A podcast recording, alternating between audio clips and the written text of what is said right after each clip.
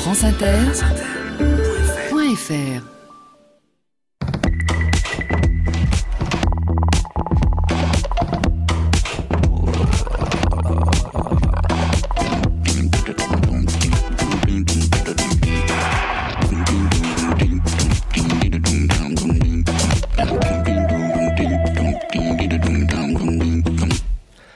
Bonjour à tous. Sur les épaules de Darwin, sur les épaules des géants. Se tenir sur les épaules des géants et voir plus loin, voir dans l'invisible, à travers l'espace et à travers le temps. Voir le sol bouger, vibrer, trembler, se déplacer sans cesse. Cela ne fait qu'un demi-siècle que la théorie de la tectonique des plaques a été adoptée. C'était au milieu des années 1960, juste après le premier voyage d'un homme dans l'espace, un peu avant que le premier homme ne pose pied sur la Lune, et un peu plus d'un demi-siècle après que le physicien, astronome et explorateur Alfred Wegener publie en 1912 un article intitulé La dérive des continents. La première fois que l'idée d'une dérive des continents m'est venue à l'esprit, écrit Wegener, c'était en 1910 Considérant la carte du globe, je fus subitement frappé par la complémentarité entre le tracé des côtes de part et d'autre de l'Atlantique. Mais dans un premier temps, je ne m'y arrêtais pas, estimant que de telles dérives de continents étaient invraisemblables. Cela ne fait qu'un demi-siècle que nous savons que la croûte terrestre est constituée d'une mosaïque mouvante de plaques tectoniques qui se régénèrent en permanence la croûte terrestre naît, meurt et renaît, apparaît, disparaît et réapparaît. Les plaques se déplacent, les continents qu'elles portent s'éloignent et se rencontrent à des vitesses qui vont de 1 à 15 cm par an, de la vitesse à laquelle poussent nos ongles à la vitesse à laquelle poussent nos cheveux. 10 cm par an, c'est 10 mètres par siècle, 100 mètres par millénaire, 100 km par million d'années, 6000 km depuis que les dinosaures, à part ceux qui étaient les ancêtres des oiseaux d'aujourd'hui, ont disparu de la surface de la Terre.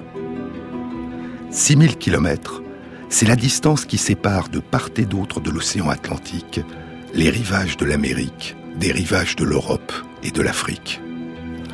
Et c'est en contemplant sur les cartes du monde ces rivages qu'à la fin du XVIe siècle, Abraham Ortelius, le cartographe du roi d'Espagne, dans son Thesaurus Geographicus, avait proposé plus de 300 ans avant Alfred Wegener que l'Amérique aurait pu être déchirée de l'Europe et de l'Afrique par des tremblements de terre et des déluges.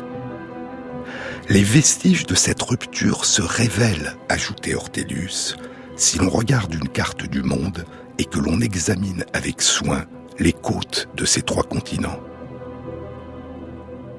Aujourd'hui, nous savons que c'est la tectonique des plaques qui provoque la dérive des continents, qui provoque des tremblements de terre, des éruptions volcaniques, des tsunamis, et aussi le surgissement de chaînes de montagnes quand les plaques s'entrechoquent, le surgissement des Appalaches, de la cordillère des Andes, des Alpes, puis la plus majestueuse d'entre elles qui s'élève au plus haut vers le ciel, l'Himalaya, il y a environ 35 millions d'années, lorsque la plaque qui porte le continent indien frappe la plaque qui porte le continent asiatique.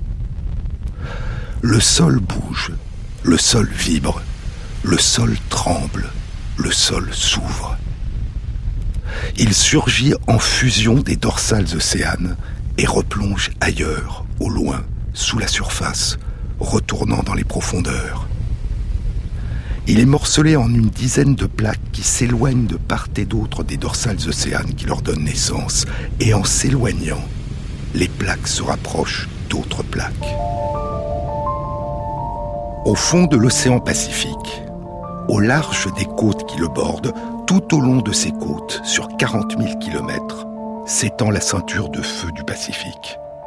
Elle suit la côte pacifique du sud du Chili au long des côtes de l'Amérique du Sud, de l'Amérique centrale, au long des côtes de l'Amérique du Nord, jusqu'au nord du Canada.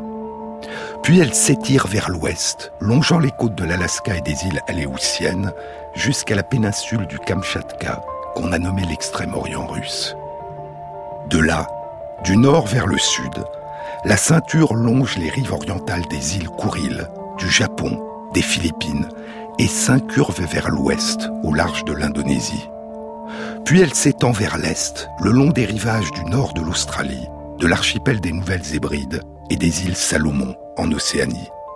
Puis, vers le sud-ouest, elle suit au large les archipels Tonga, les îles Kermadec jusqu'à la Nouvelle-Zélande. La ceinture de feu du Pacifique. Son nom lui vient des volcans qui la composent, 452 volcans. Cette extraordinaire concentration de volcans est due aux nombreuses zones de subduction qui sont présentes dans les fonds océaniques de la ceinture de feu du Pacifique. Les zones de subduction sont des failles. Et là, les plaques tectoniques se rencontrent et l'une des plaques glisse alors sous l'autre à une vitesse de 2 à 8 cm par an. Et tout le long de la ceinture de feu du Pacifique, les plaques tectoniques océaniques glissent sous les plaques tectoniques continentales. Et ainsi, la ceinture de feu du Pacifique, qui est une ceinture de volcans, est aussi une ceinture de zones de subduction. Et ce sont ces zones de subduction, ces failles, qui ont donné naissance à cette ceinture de volcans.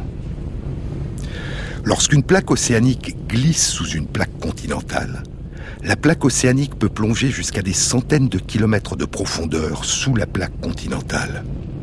Elle atteint alors des températures et des pressions si élevées qu'à certains endroits, les roches de la plaque continentale qui la surmontent entrent en fusion, et le magma en fusion remonte alors vers la surface, donnant naissance à des volcans.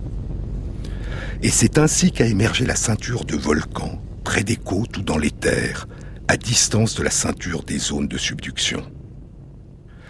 Les zones de subduction peuvent aussi être la cause de gigantesques tremblements de terre.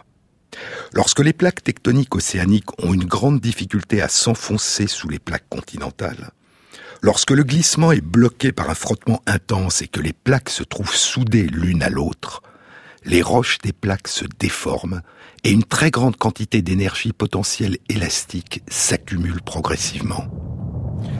Au-delà d'un certain seuil, à un moment donné, cette énergie est brutalement libérée et provoque alors un gigantesque séisme tout le long de la zone de subduction. Les zones de subduction au long de la ceinture de feu du Pacifique sont la cause des plus nombreux et des plus importants séismes de notre planète, 90% des tremblements de terre répertoriés, dont 80% des plus grands tremblements de terre. Et lorsque ces tremblements de terre entraînent des déformations rapides du fond océanique, il provoque de gigantesques rats de marée que les Japonais ont appelés tsunami, grandes vagues. Au cours des 100 dernières années, les cinq plus grands tremblements de terre, d'une magnitude égale ou supérieure à 9 sur l'échelle de Richter, se sont produits dans les zones de subduction de la ceinture de feu du Pacifique. Tous ont été suivis de gigantesques tsunamis. Ce sont, en 1952, le séisme du Kamchatka au large de la Russie extrême-orientale. Le séisme de Valdivia au Chili en 1960. Le séisme d'Alaska en 1964. Le séisme de Sumatra Andaman dans l'océan Indien au large de l'Indonésie en 2004.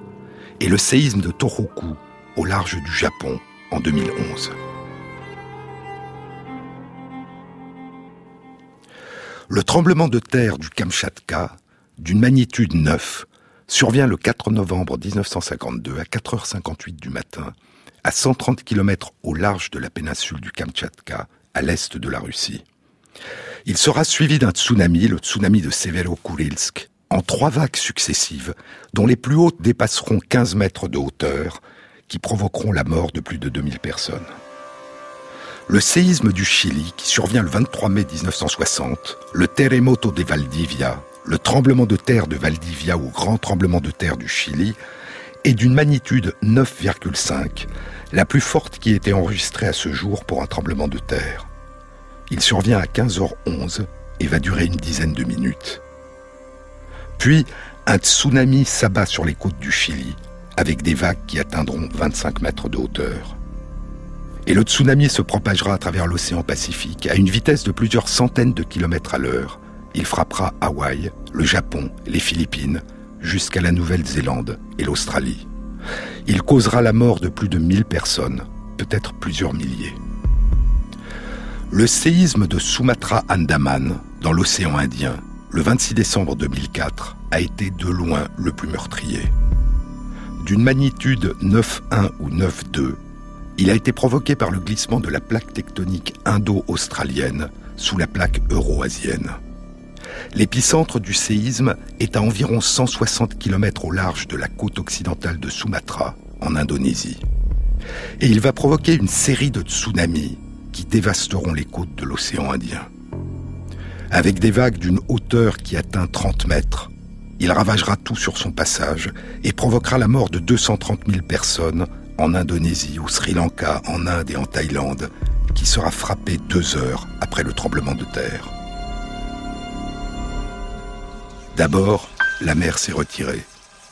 Puis la première vague du tsunami a surgi.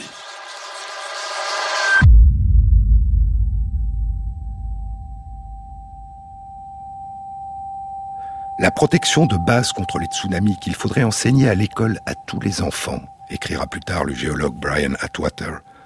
La protection de base contre les tsunamis est la suivante. Si vous sentez un fort tremblement de terre, courez vers un endroit en hauteur. Si la mer se retire de façon étrange, courez vers un endroit en hauteur. Si un tsunami survient, restez en hauteur. Sa première vague ne sera probablement pas la dernière, ni la plus haute. Si seulement de telles précautions avaient pu être prises autour de l'océan Indien avant le désastre de 2004. La plupart des victimes ont ressenti le tremblement de terre qui a même été perçu en Thaïlande et au Sri Lanka. De nombreuses victimes ont vu la mer se retirer avant la première vague dévastatrice. Certaines personnes ont cru que la première vague serait la dernière.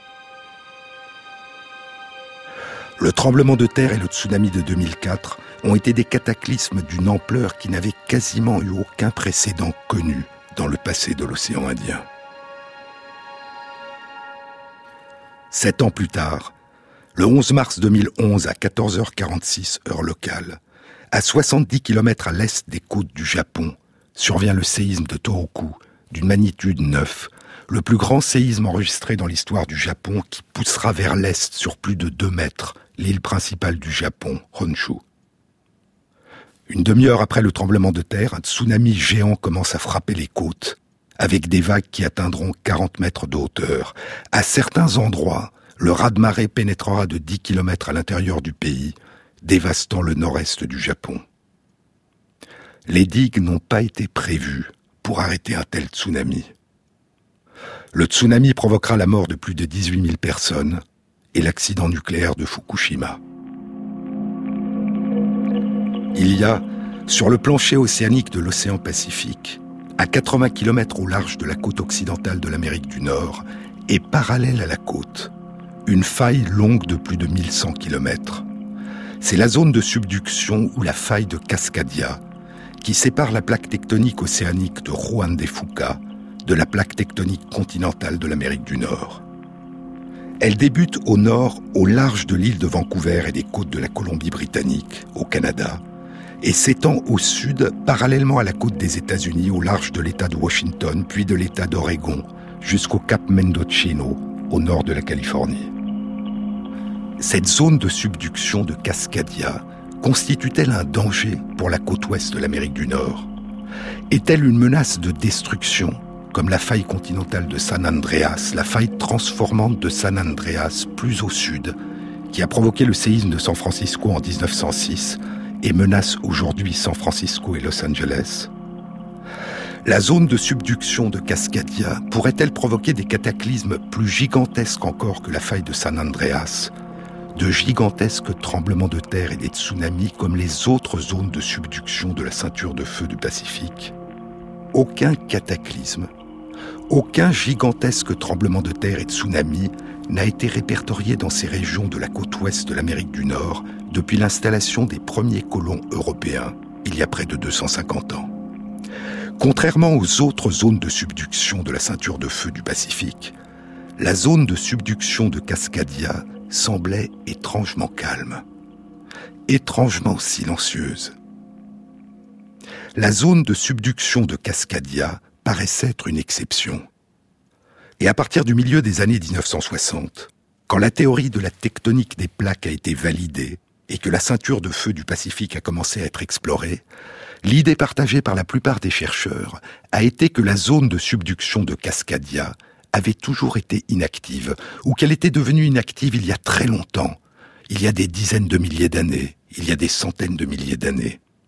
Et l'explication proposée était que l'absence de séisme était due au fait que la plaque tectonique océanique de Juan de Fuca glissait sous la plaque continentale de l'Amérique du Nord sans frottement, sans blocage, sans déformation élastique majeure des roches des plaques tectoniques.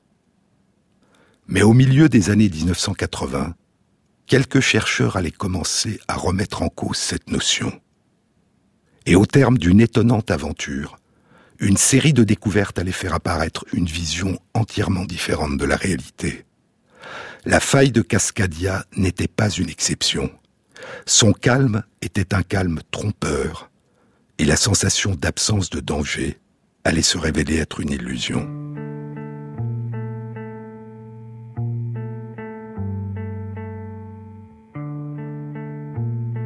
Sur les épaules de Darwin, sur France Inter. Une plaine et des cœurs d'enfants, rien n'était plus beau qu'aujourd'hui. Le soir tombait comme un rideau. Les jeunes gens s'en allaient. Le soir tombait comme un rideau métallique.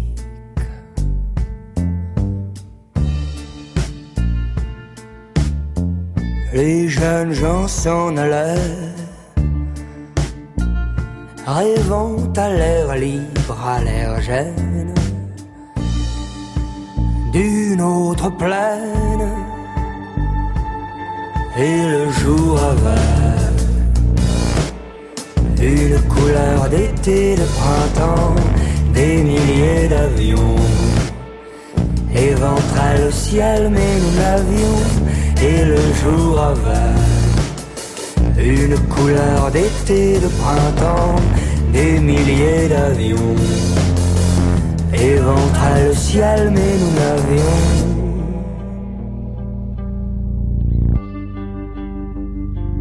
peur de rien.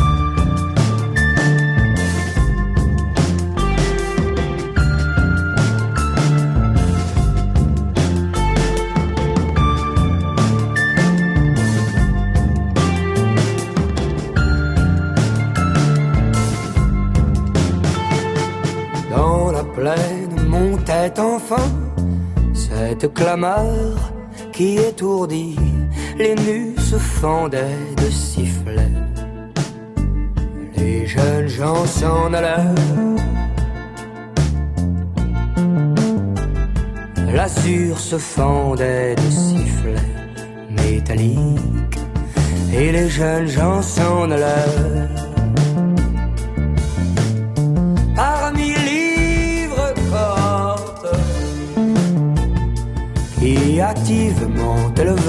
Au milieu de la plaine. Parmi livres cortes, il s'en allait, s'en allait, s'en allait. Sur le champ, s'en allait se perdre. Au milieu de livres cortes qui activement élevaient un grand bûcher pour se distraire la tout juste au cœur de la plaine, au cœur de la plaine.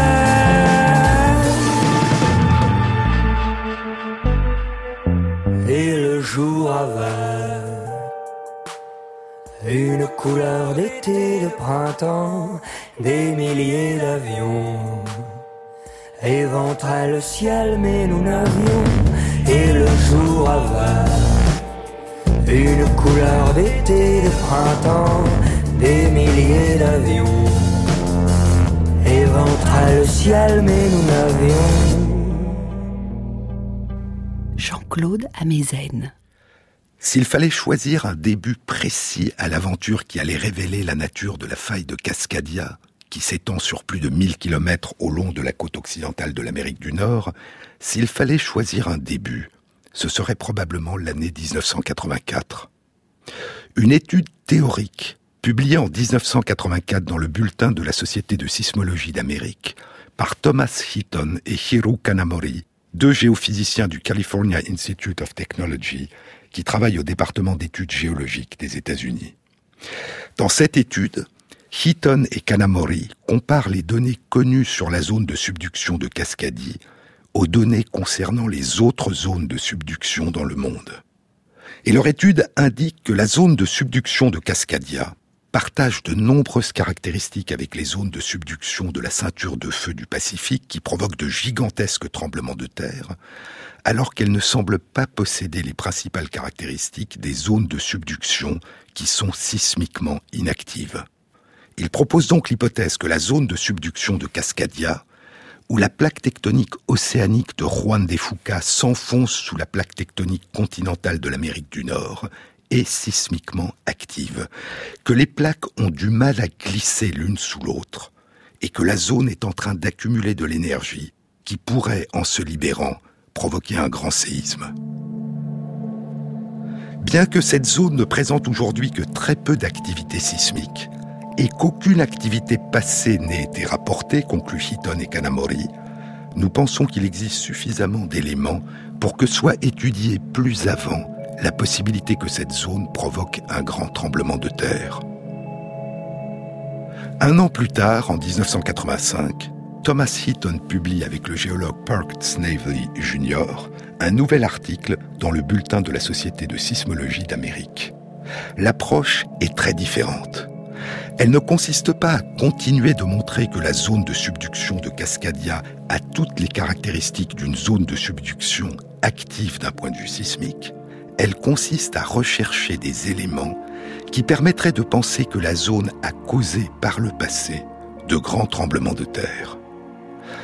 Il n'y a pas, disent Heaton et Snavely, il n'y a pas de preuves géologiques ou historiques actuellement disponibles qui indiqueraient que de grands tremblements de terre ont eu lieu dans le passé au long des côtes de l'État de Washington, d'Oregon ou du nord de la Californie.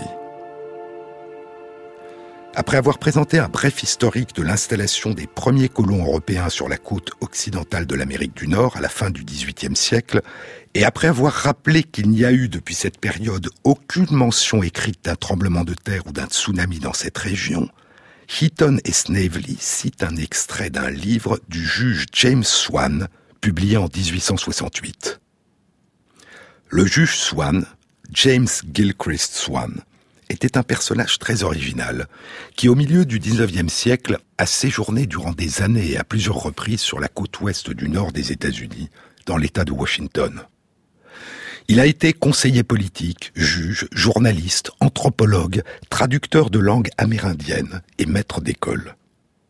Il a étudié la langue du peuple amérindien Maka qui vivait dans la région du détroit de Juan de Fuca, ce détroit qui débute dans l'océan Pacifique et s'enfonce vers l'est, entre au nord l'île de Vancouver en Colombie-Britannique et au sud la péninsule olympique dans l'État de Washington. James Swan a fondé la première école dans la réserve du peuple Maka et il a recueilli leurs récits dans ses très nombreux carnets et les a publiés dans deux livres. The Northwest Coast, la côte nord-ouest, en 1857, et The Indians of Cape Flattery, at the entrance to the Strait of Juan de Fuca, les Amérindiens du Cap Flattery, à l'entrée du détroit de Juan de Fuca, publié en 1868. Et c'est un extrait de ce livre que citent Heaton et Snavely Jr. dans leur article de 1985. La seule tradition dont j'ai eu connaissance en ce qui concerne une migration des Macas, écrit Swan, fait référence à un déluge ou une inondation qui a eu lieu il y a longtemps, mais qui semble avoir été local, et qui, contrairement à ce qu'une personne peu informée pourrait penser en les entendant raconter l'histoire de leur inondation, semble n'avoir eu aucun lien avec le déluge de Noé, dont ils ne savent rien. Je rapporte ici ce qui m'a été dit par un chef intelligent et son récit m'a été répété en différentes occasions par de nombreux autres, avec de minimes variations dans les détails. Il y a longtemps, m'a dit mon informateur, mais pas à une période très reculée. L'eau de l'océan Pacifique a inondé les terres qui constituent maintenant les marais et les prairies entre le village de Waatch et la baie de Nea, qui ont fait du Cap Flattery une île. Puis les eaux ont soudainement reflué, laissant la baie de Nea parfaitement sèche. Les eaux mirent quatre jours à atteindre leur niveau le plus bas, puis elles montèrent à nouveau, jusqu'à ce qu'elles submergent le cap et tout le pays, excepté les montagnes de Cliocote. Les eaux montantes sont devenues très chaudes, et lorsqu'elles arrivèrent à hauteur des maisons, ceux qui avaient des canoës mirent leur possession à l'intérieur et dérivèrent avec le courant qui les poussait avec force vers le nord. Quand les eaux retrouvèrent leur niveau habituel, une partie de la tribu se trouva au-delà de Nootka, sur la côte ouest de l'île de Vancouver, où leurs descendants résident aujourd'hui et sont connus sous le nom de Quainachechat. De nombreux canoës se retrouvèrent dans les arbres et furent détruits, et de nombreuses vies furent perdues. Les eaux mirent quatre jours à retrouver leur niveau habituel. La même tradition, poursuit Swan, m'a été racontée par les Quileutes, qui m'ont dit qu'une portion de leur tribu est arrivée au voisinage de Port Townsend, où leurs descendants sont aujourd'hui nommés tribu Shemakum. Et la même tradition m'a été racontée par les Shemakum.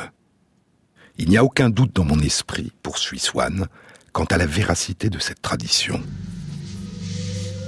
La prairie de Watch témoigne du fait qu'il fut un temps où les eaux du Pacifique s'y sont écoulées. Et il y a, autour d'un lac, près de Cliocote, disent les Indiens, des fossiles de baleines qui auraient dérivé là durant cette inondation. Je n'ai pas vu ces vestiges, mais tant d'Amérindiens qui affirmaient les avoir vus m'ont mentionné leur existence que je crois que cette histoire est probablement exacte. Les Amérindiens ne pensent pas que les baleines ont été emportées là par l'inondation, mais quels sont les vestiges des festins de Tlukut, l'oiseau tonnerre, qui a transporté là les baleines dans ses serres et les a dévorées? Mis à part l'unique exception de cette légende de l'inondation, conclut James Swan, je n'ai jamais appris d'eux qu'ils aient eu une autre tradition concernant une migration de leur tribu. Est-ce que cela pourrait être le récit d'un grand tsunami demandent Heaton et Snavely. Les mots il y a longtemps, mais pas une période très reculée, indiquent que cet événement serait antérieur à la naissance des Amérindiens qui le rapportent, mais qu'il ne s'agirait pas d'une époque très ancienne qui serait associée à la grande majorité de leurs mythes. Mais s'il s'agit du récit d'un ancien tsunami, que peut-on déduire concernant sa nature et son origine Est-ce que la vague venant de l'océan aurait pu naître d'un grand tremblement de terre survenu à distance de là? Comme il n'y a aucune mention dans ces récits de sol qui tremble, cela pourrait être une conclusion logique. Nous avons mentionné ce récit de Swann à plusieurs collègues, disent-ils, et cela a eu pour conséquence une redécouverte d'autres légendes indiennes relatant des tremblements de terre au long de la côte nord-ouest des États-Unis. Gary Carver, du département de géologie de l'université Humboldt à Arcata en Californie, nous a informé d'un mythe des Amérindiens Yurok, dans lequel les tremblements de terre semblent jouer un rôle important. Les Yurok habitaient la côte la plus au nord de la Californie, dans une région qui correspond aujourd'hui au parc national de Redwood. Redwood, le bois rouge. Le nom vient des forêts d'arbres à l'écorce rouge orangée. Les grands séquoias sempervirens ou séquoias à feuilles d'if. Selon la mythologie Yurok, le dieu tremblement de terre était un être très puissant qui courait en secouant et en déchirant le sol et en perturbant les fleuves et l'océan. Mais les récits des Yuroks sont très allégoriques, difficiles à interpréter et semblent devoir être classés comme des mythes, dit Carver. C'est l'année 1985. Et il faudra attendre encore 20 ans avant qu'une étude beaucoup plus fouillée des récits amérindiens de la région révèle que les récits de la grande inondation rapportés par James Swan correspondaient à la réalité. Mais c'est en cette année, 1985, que commence une étonnante aventure scientifique à la recherche des vestiges des grands tremblements de terre et des tsunamis qu'aurait pu causer par le passé la faille de Cascadia. Et cette aventure allait durer un peu plus de dix ans.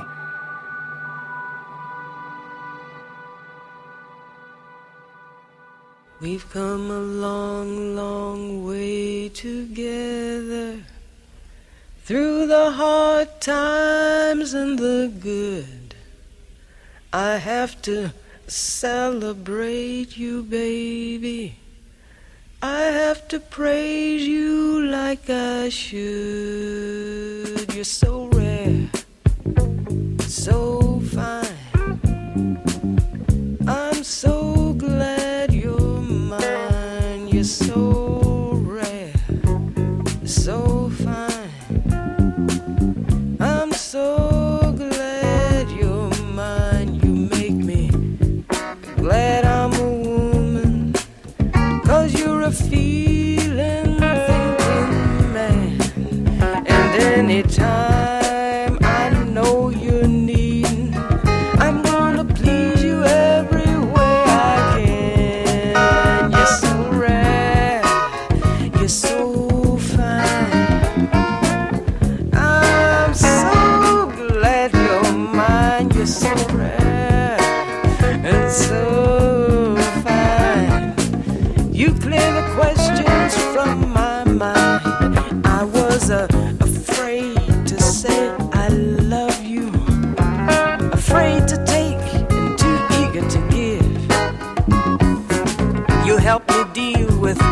what I'm feeling with why and how I want to live. You're so rare, man, you're so fine. You know.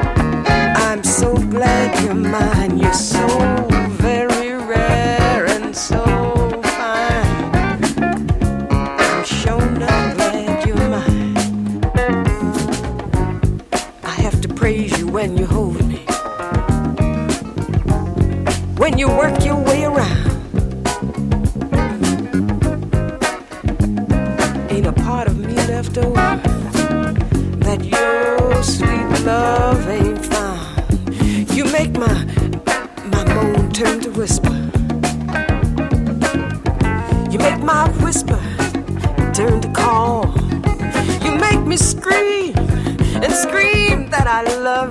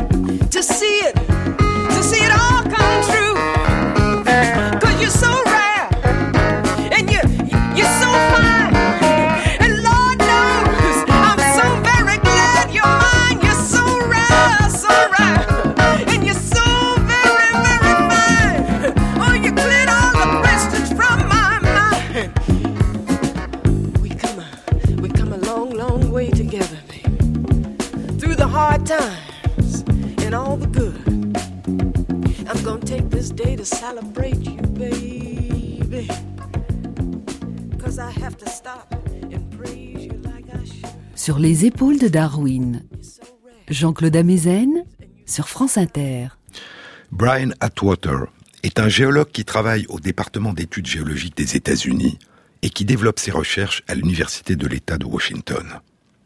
Au milieu des années 1980, il parcourt les côtes de l'État de Washington à la recherche d'éventuels vestiges géologiques de grands tremblements de terre et de tsunamis anciens qui pourrait témoigner d'une intense activité sismique ancienne de la zone de subduction de Cascadia. Il découvre l'existence de vestiges d'affaissement de terrain près des côtes et de dépôts de tourbe avec des souches de conifères enfouies dans la tourbe. Comparant ces données avec celles qui ont été recueillies après les grands séismes au Chili en 1960 et en Alaska en 1964, Brian Atwater déduit que des tremblements de terre ont provoqué des effondrements de terrain et enfoui les terres sous la boue et la tourbe, et que des tsunamis ont recouvert les terres de bancs de sable. En 1987, Brian Atwater publie ses résultats et ses conclusions dans Science. Et son étude géologique suggère, dit-il, qu'il y aurait eu durant les derniers 7000 ans six grands tremblements de terre et au moins trois tsunamis qui auraient été causés par l'activité sismique de la faille de Cascadia. Mais s'agissait-il de gigantesques séismes de magnitude supérieure ou égale à 9 qui, s'ils se reproduisaient, provoqueraient un désastre? Ou s'agissait-il des effets cumulés d'une succession de séismes de moindre magnitude qui ont chacun provoqué des dégâts beaucoup moins importants? L'étude ne permet pas de le dire. Mais au cours de son exploration des côtes, Brian Atwater a découvert des forêts fantômes. Les forêts fantômes sont constituées de troncs d'arbres morts, des fossiles de troncs d'arbres couverts de mousse qui se dressent dans des marais d'eau salée. Les arbres sont des épinettes de Sitka ou Épicéa de France et des cèdres de l'Ouest ou Thuya géants de Californie. Le sol, initialement au-dessus du niveau de la mer, s'est effondré. Et les épicéas de France et les tuyas géants ne peuvent pousser dans l'eau salée. L'eau salée tue leurs racines. Et Atwater pense que ces arbres ont probablement été tués lorsqu'un tsunami et un effondrement de terrain provoqués par un grand tremblement de terre ont submergé d'eau salée la forêt. Mais quand? Et pour tenter de répondre à cette question, en cette même année 1987 où il publie son étude dans Science, Brian Atwater repart explorer les régions côtières de l'État de Washington avec un étudiant, David Yamaguchi. David Yamaguchi utilise des méthodes de datation fondées sur l'étude des anneaux de croissance ou cernes qui se forment dans les troncs d'arbres, ce qu'on appelle la dendrochronologie, de dendron, arbre, et chronos, le temps. Et ils commencent tous deux à tenter de déterminer la date de la mort de ces arbres. La même année 1987, reprenant et développant le travail qu'il avait publié trois ans plus tôt avec Hiro Kanamori dans le bulletin de la Société de sismologie d'Amérique, Thomas Heaton publie dans Science avec le géologue Stephen Hartzell une longue étude théorique intégrant toutes les données disponibles et comportant des simulations. Elle est intitulée Risque de tremblement de terre dans la zone de subduction de Cascadia. Et Heaton et Hartzell concluent leur étude en écrivant De grands tremblements de terre comme ceux du Chili ont causé de grands désastres dans de grandes régions.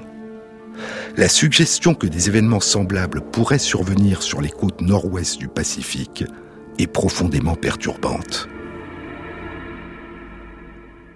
Trois ans plus tard, en 1990, Thomas Heaton publie dans Nature une synthèse et une discussion des principaux résultats qui ont été présentés au colloque d'automne de l'Union américaine de géophysique, qui a eu lieu en décembre 1989 à San Francisco et qui a été consacré à l'activité sismique passée de la zone de subduction de Cascadia. Le titre de son article concerne l'avenir. Il lui a donné la forme d'une question.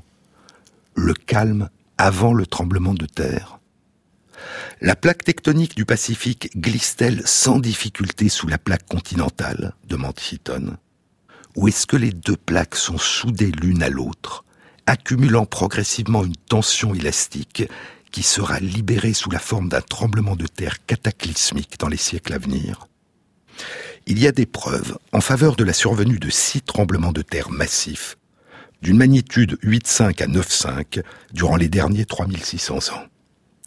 Il y a plusieurs années, en 1987, poursuit Heaton, j'ai proposé l'idée avec Hartzell que la zone de subduction de Cascadia pourrait être bloquée, verrouillée, les glissements des plaques tectoniques ne survenant que lors de grands et rares tremblements de terre. Nous avons conclu que la zone de subduction de Cascadia partage de nombreuses caractéristiques avec la zone de subduction du sud du Chili, qui a été la source du tremblement de terre catastrophique de 1960 d'une magnitude 9,5. Et Heaton conclut La suggestion que de grands séismes ont été provoqués par la subduction de Cascadia, cette suggestion est passée durant les dix dernières années d'une conjecture, d'une hypothèse, à un modèle très discuté et débattu qui semble fournir la meilleure explication aux nombreuses observations qui ont été faites. Pourtant, parce que la zone de subduction de Cascadia est demeurée calme depuis que les Européens sont arrivés dans le nord-ouest de l'Amérique il y a environ 200 ans, seules quelques-unes des 10 millions de personnes de la région se sont préparées pour les puissants tremblements de terre et pour les tsunamis dévastateurs qu'un grand séisme de Cascadia provoquerait. Bien que des questions scientifiques de fond persistent encore quant à la capacité de la zone de subduction de Cascadia de provoquer de grands séismes, de nombreux chercheurs pensent que les preuves sont désormais suffisantes pour que de nouvelles normes de construction des bâtiments qui résistent au séisme et des plans d'évacuation en cas de tsunami soient mis en place pour prendre en compte les risques de survenue de grands tremblements de terre. Mais la controverse continuera. En 1995, Robert McCaffey, du département des sciences de la Terre et de l'environnement de l'Institut Polytechnique de Troy dans l'État de New York, et Chris Goldfinger, du Collège des sciences océaniques et atmosphériques de l'Université de l'État d'Oregon, publie dans Science une étude qui suggère que la zone de subduction de Cascadia a des caractéristiques qui font qu'elle ne risque pas de provoquer des tremblements de terre importants. Pourtant, deux ans plus tard, en 1997, Chris Goldfinger comme la quasi-totalité de ses collègues, allait changer d'avis.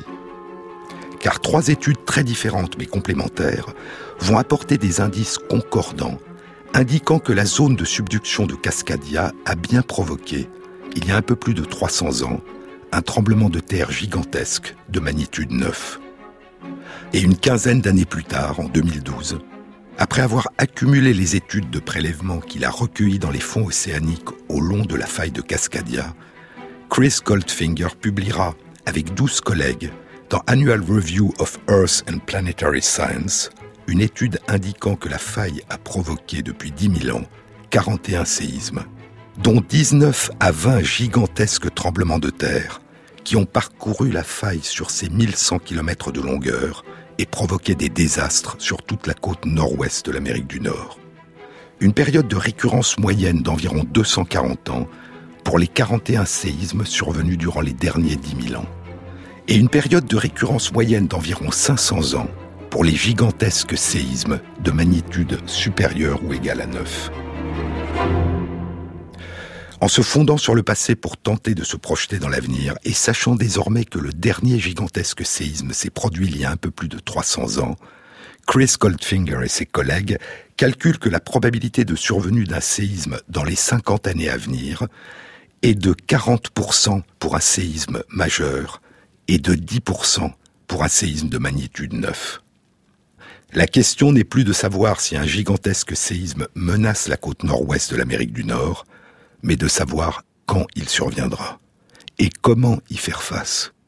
Pourtant, ce n'est qu'il y a un peu plus de trois mois, le 15 juin 2016, qu'une première série de sismomètres et d'autres instruments de mesure très précis des vibrations du sol a commencé à être déposé par des équipes canadiennes au large de la Colombie-Britannique, dans les fonds océaniques, à l'extrémité nord de la faille de Cascadia, pour tenter de mettre en place un système d'alerte. Mais revenons à cette période charnière, entre 1995 et 1997, où tout a basculé.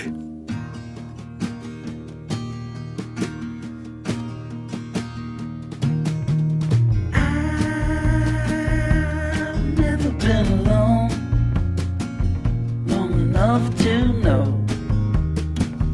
if I ever was a child. I was tied up like a bow on button like a coat. Set free for a while. Well, I jumped to jolt my clumsy blood while my wife.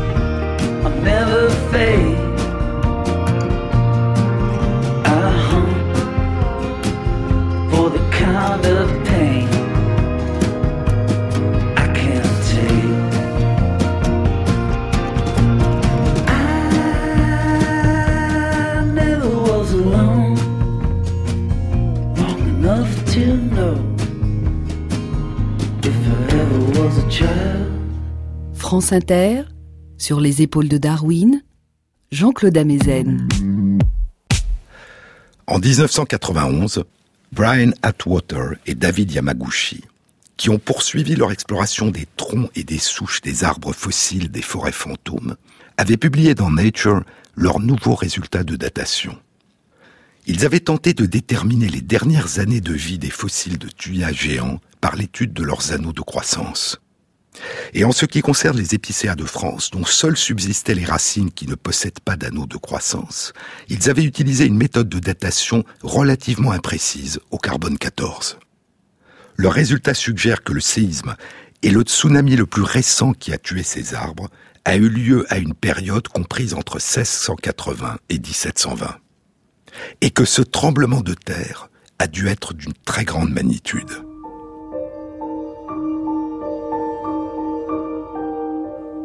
En 1995, le géologue Alan Nelson, qui travaille au département d'études géologiques du gouvernement des États-Unis, publie avec 11 collègues, dont Brian Atwater, une étude plus exhaustive dans Nature. Les chercheurs ont étudié les sols, les effondrements de terrain, les forêts fantômes et les vestiges de plantes dans des marais contenant de l'eau salée, dans les régions côtières de Colombie-Britannique et de l'État d'Oregon et ils ont trouvé des résultats semblables à ceux que David Yamaguchi et Brian Atwater avaient obtenus dans l'État de Washington. En utilisant sur plus de 80 sites différents des méthodes plus précises de datation carbone 14, ils découvrent que sur tous ces sites, les plantes et les arbres des forêts fantômes ont été tués à une date qu'ils estiment être le début des années 1700. Et ils proposent que le tremblement de terre et le tsunami ont dû être extrêmement importants un séisme qu'ils estiment à une magnitude 9. Mais leur étude, comme les études précédentes, ne leur permet pas d'exclure que la mort des arbres qu'ils ont étudiés ait pu être due non pas à un unique et gigantesque tremblement de terre, mais à une série de tremblements de terre de magnitude plus faible qui se seraient succédés au long de quelques dizaines d'années. Deux ans plus tard, en 1997, David Yamaguchi publie une nouvelle étude dans Nature. Elle implique quatre collègues, dont Brian Atwater et Daniel Bunker, du laboratoire des anneaux de croissance des arbres de l'Observatoire de la Terre Lemon Doherty à Palisade, dans l'État de New York.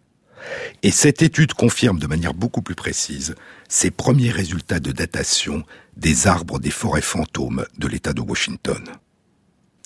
Une grande partie de la côte de Cascadia, écrivent Yamaguchi et ses collègues, une grande partie de la côte de Cascadia, entre la Colombie-Britannique et le nord de la Californie, s'est brutalement effondrée en raison d'un grand tremblement de terre ou de plusieurs tremblements de terre il y a environ 300 ans.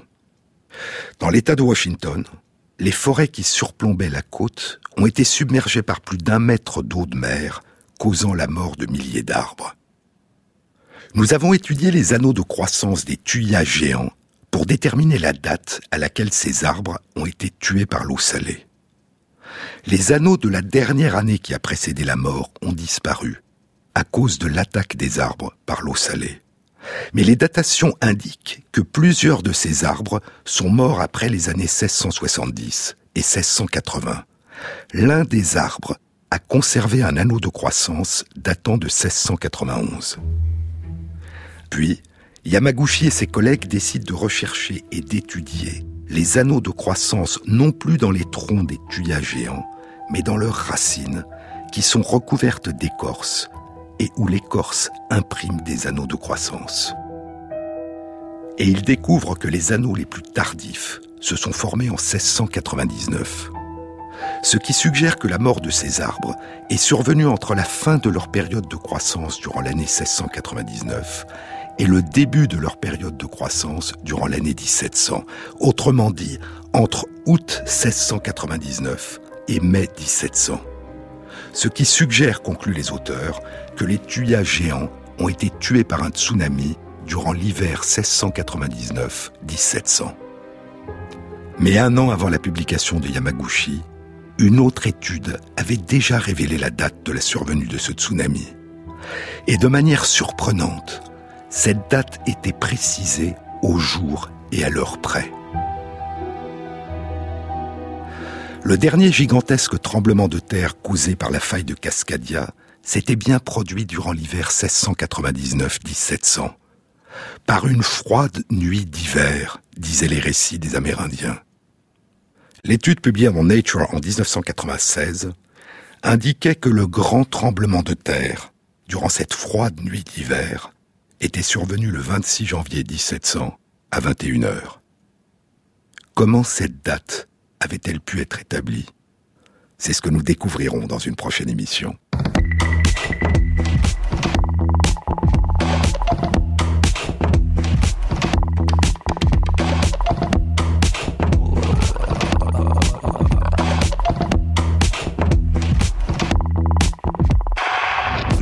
Cette émission a été réalisée par Christophe Imbert avec à la prise de son Arnaud Caillé, au mixage Lucas Vaillant et Jean-Baptiste Audibert pour le choix des chansons.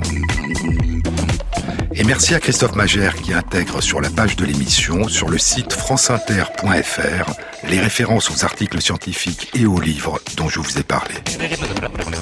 Bon week-end à tous. À samedi prochain.